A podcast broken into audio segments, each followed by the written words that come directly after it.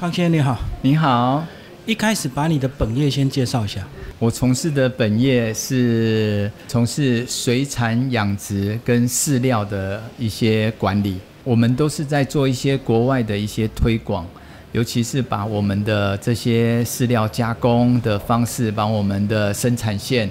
把它行销到全世界。整场输出，对。嗯，整个的工厂的生产线，从饲料原料的管理到生产制作，到配方，到呃人员训练。所以简单讲就是说，如果你在国外你要养鱼，是不是就要盖一个饲料厂这样子？没，错，没错。一定要自己盖，还是直接买饲料？嗯，基本上的话，通常都是要盖一个饲料厂。像辽国，辽国的第一家水产饲料厂，其实就是我们台湾人帮他去规划跟设计的。是这样才能够省成本吗？没错，这样的话，它的整个的加工成本，还有可以利用当地的一些原物料去做一些加工，这样子减少一些包括运输成本跟采购成本。那我们到底有什么样的一个技术？我们其实，我们以台湾来讲，台湾在在饲料生产的技术方面是非常领先的。从当时在八零年代的草虾王国，我们做了，我们就是做开发最早开发呃草虾苗的繁殖跟人工饵料。近期来讲，我们最大的成就也就是石斑石斑鱼饲料的开发。嗯，未来可能会开发尾鱼饲料，所以就是它可以变成养殖的。对，它可以养殖，养殖，养殖的话，它不会像野生。我们第一，我们可以富裕，可以延续这些继续供应充足的蛋白质的来源，然后嘞，接着嘞，我们可以比较有效的去控管我们的产期跟出货期，嗯，让我们在一年四季都可以吃到新鲜味美的鱼类。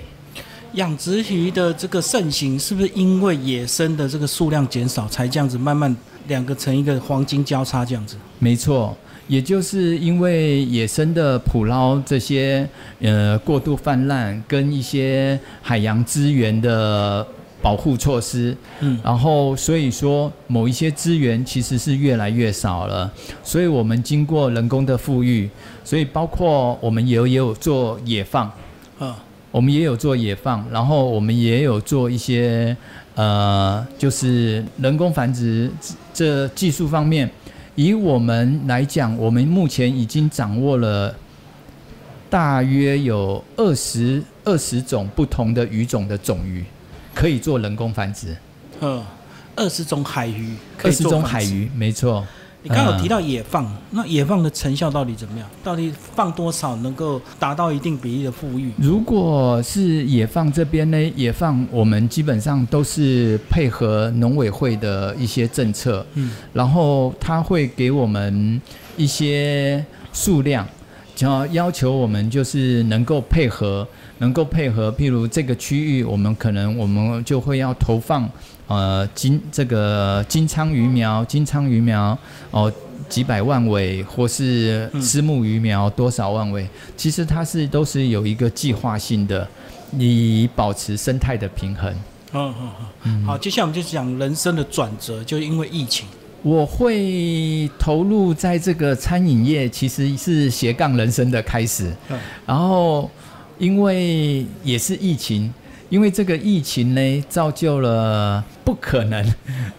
变成可能。嗯然后，因为我疫情也没办法在国外做一些服务，因此呢，就看到屏东县政府有一个有一个圣经立新村的一个甄选。嗯于是我就写了一个营运计划去参加他的甄选，嗯于是就从去年的十月开始甄选，然后就开始筹备这个餐厅，一直到今年的五月开始装修，嗯开始就准备，一直到七月，七月的时候我们就试营运。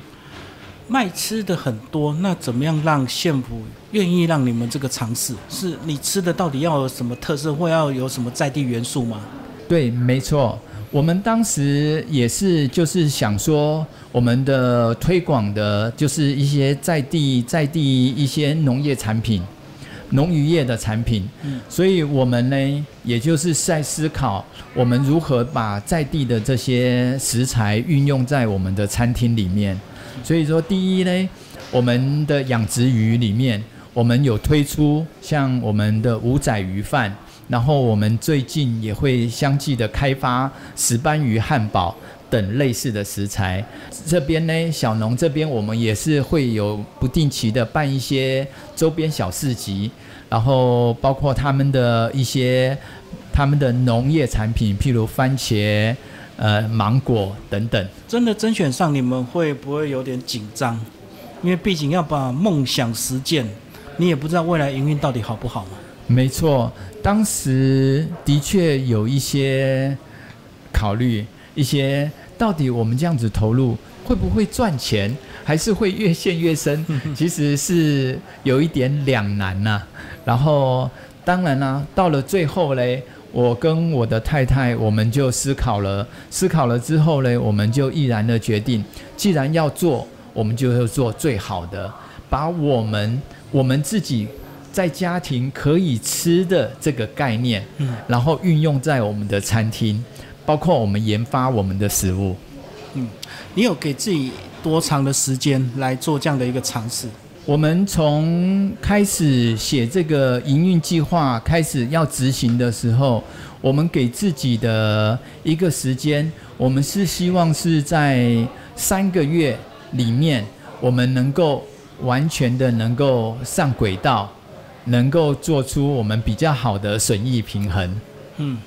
所以我们想说，利用我们这三个月的时间，能够把我们的服务还有我们的食材都能够做到最完美。三个月就要损益两平，那目标非常高诶。我们现在我们觉得我们已经比较能够快速达成我们的目标，是因为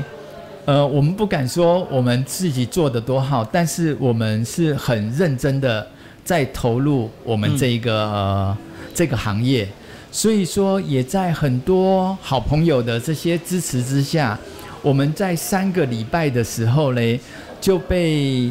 Beauty 这个美人网，它评鉴是最值得去推荐的餐厅，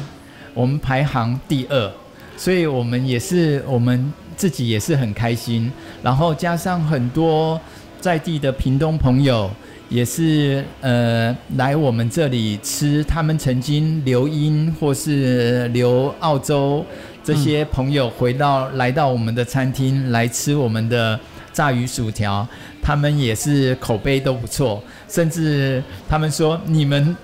简直就已经超越了澳洲，就我们的鱼更新鲜，对不对？对我们除了更新鲜，然后我们在我们的酱料方面，我们也是。运用到更新鲜的食材，其实就好像主持人讲的一样，最重要的元素就是新鲜，因为新鲜的东西，你才能够做出新鲜的产品。好，那我们先从店名开始聊到你们的招牌菜，为什么叫黄莺俱乐部？这个为什么会叫黄莺俱乐部嘞？其实这也是非常有趣的问题。然后，因为这一个这一个黄莺俱乐部嘞，是我们。我们是沿用了屏东空军基地以前的俱乐部的美军俱乐部。嗯，它也不算是美军俱乐部，但是也是跟美军有一些关联性，因为当时的空军很多都是用俱乐部，比如三军台北的三军俱乐部、美军俱乐部种种种种，因为当时也是受美军的影响啦，才会有这个俱乐部的诞生，然后。因为我本身是卷二代，我是军舰第二代，然后军舰第二代，我的我的父亲也是空军的，我的母亲当时是在黄莺俱乐部当服务生，哦 啊，有一段小小的故事，所以说，也就是为了向屏东空军基地当时对屏东的经济做一些小小的贡献，我也是向。黄莺俱乐部这些过往的这些军官将士们致敬，所以说我就命名叫做黄莺俱乐部。哎，所以像俱乐部卖西式的餐点，好像还蛮搭的。这个问题也是问得非常好，因为我当时我们在这一个甄选的这个日式历史建筑里面呢，其实这个历史的建筑它就含着西方元素，因为我们在的这个屏东这个日式历史建筑，其实在当时一九二八年的时候，它是提供给日本的飞行员的一个官舍，然后。在这些飞行员呢，基本上一些飞行员他的思想都会比较稍微开放一点。嗯，于是这个日本工程师嘞，他就把引进了一些西方的元素注入在这一个楼里面。然后我们在甄选的时候，我们就用日式洋风为题材去塑造在这一个氛围。于是我们引进了一些西式的料理，日式的硬体搭配洋式的。餐饮这样子，对对对。好，我们来讲你的招牌炸鱼薯条，它的这个技术点。先讲它用什么鱼？我们选择的是旗鱼属的白旗鱼类的鱼，然后我们果粉果浆这边的，我们也是非常的讲究。我们没有用到的水，我们用了一百爬线的啤酒，然后作为水分，去去做一些糊化跟一些料理，把啤酒当水。对，把啤酒当水，然后我们去炸，然后也是比较完整的呈现，就是呃这种西式的炸鱼薯条它的精髓的地方。如果是本来的英国或澳洲，他们是用什么鱼来做炸鱼薯条？如果是以最早的话，基本上是要用鳕鱼。因为目前鳕鱼嘞是采购是不方便，然后包括英国或澳洲等地，目前基本上只要是海水的白肉鱼，都会被选择为炸鱼薯条的一些基本的鱼。刚讲鳕鱼，它的肉好像比较软一点，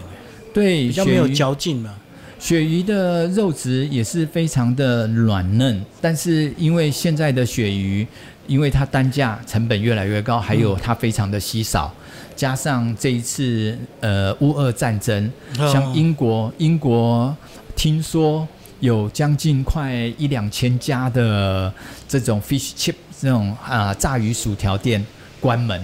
因为货源它没办法取得，或者是涨太多了卖不下去，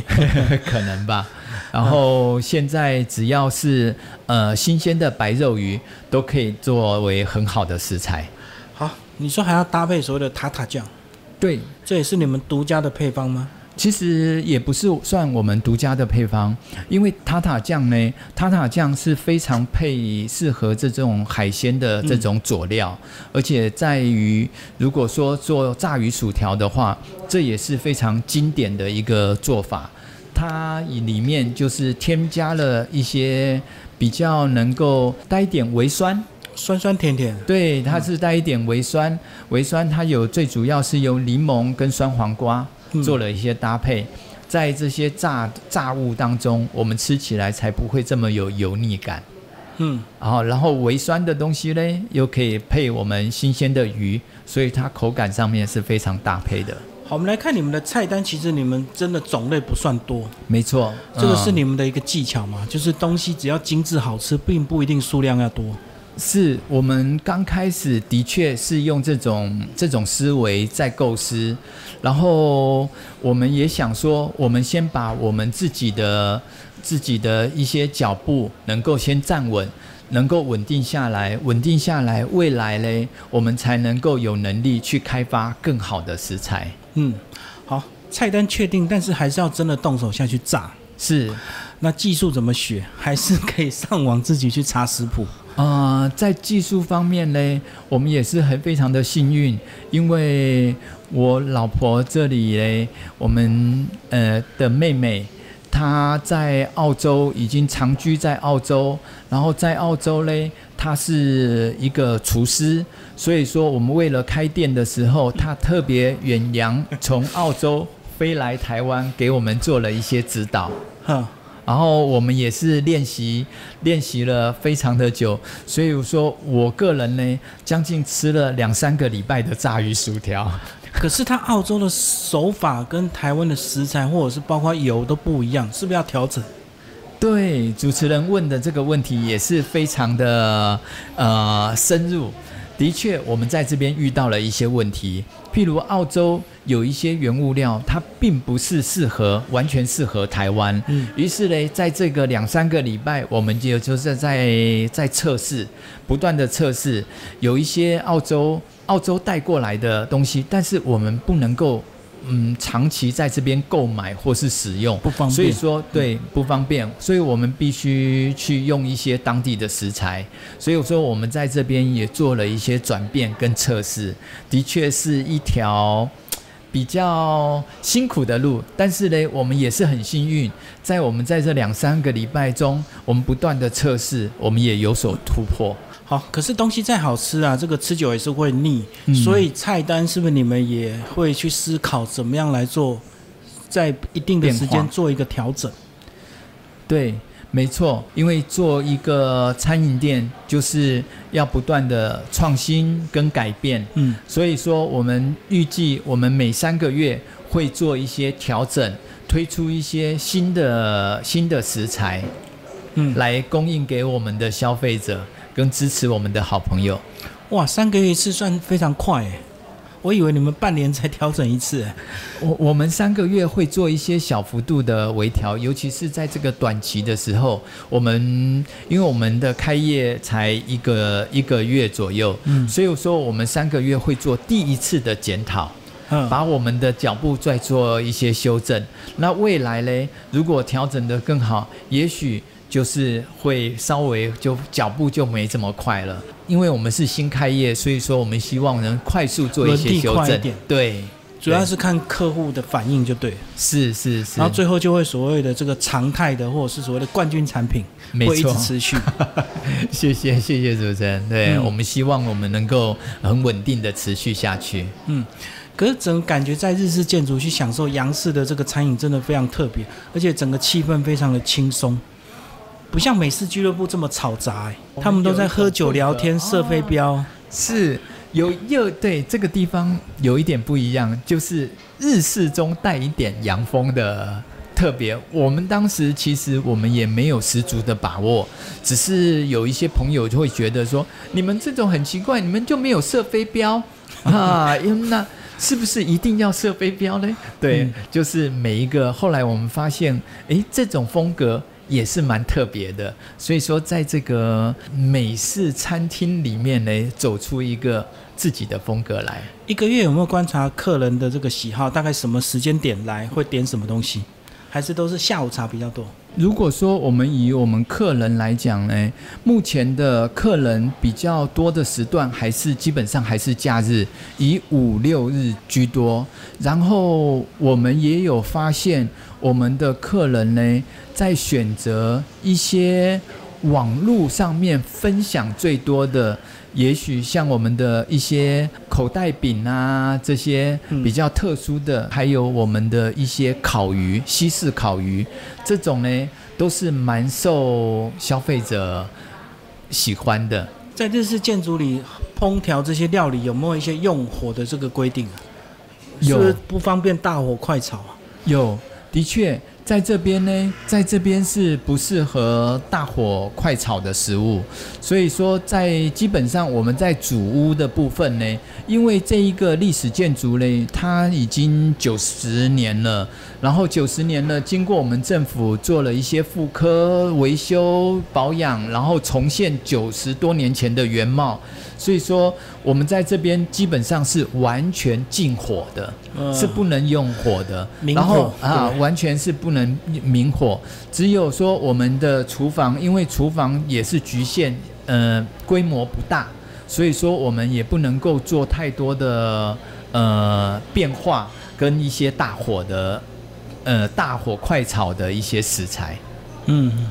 好，你这段时间有没有去走走逛逛，看看别人卖什么，去交流一下？有，我们也是有周边去去交流一下，去看一看别人的一些一些餐饮，大家也都是做的非常的不错，非常的有创意。所以说，我们也是在在这种氛围跟环境之下嘞，我们也希望我们的未来能够继续的不断的进步，跟呈现我们最好的一面，我们最好的食材给我们的消费者。嗯，最后讲一下你这段时间的工作，跟你早期在水产养殖到处跑东南亚，你觉得两种比较起来，是不是在这边轻松多了？如果两种比较起来的话，事实上我觉得做做餐饮真的很辛苦，然后杂事呃杂事大大小小的事情很多。不瞒大家说，我这一段时间呢，从呃我们开始在装修的时候，一直到我们试食材这三个月，三个月立刻可以瘦下五到六公斤。然后嘞，但是嘞，这种做的这种劳累，跟我们在做一些工厂管理的那种劳累，或是它有一种不同的心境。我们这种呢，又带了一些，一个嘞比较，其实怎么讲？一个嘞比较着重在一个呃比较大规模的团队作业，嗯我们这里嘞，小餐厅呢，它比较有一些个人的色彩跟一些创意元素需要加入里面，所以呃，不管是哪一个行业，我们都是乐在其中。所以你们两个怎么分工啊？目前我跟我的太太的分工是这样，我负责一些外场跟一些维护的工作啊，包括清洁、打扫、修剪外面的草啊、树啊这种东工作都我在做，而我的太太呢，她负责的就是内场的部分，然后厨房，然后还有食物的开发、食品的采购，这是由我太太负责。可是如果讲食材开发，你们两个会不会意见不一致？因为你看的鱼吃的鱼多啊。对，在这边呢，有一些呢，呃，我们对于食材跟用法上面会有一些不一致，但是呢，呃，很多事情，尤其是在这三四个礼拜我们的给客人的测试之后呢，我发现老婆说的话是对的。主厨还是比较敏锐。对，然后呢，我们呢，呃，我们的东西一定要有一个特殊性跟一个特别性，才有办法在市场做竞争。因为有时候我的想法就是太普通了，嗯啊，太一般了，所以在这边呢，在竞争上面可能是没有比较特别。就要做出差异化，就对不能跟早餐店的汉堡一样。是是是，所以说，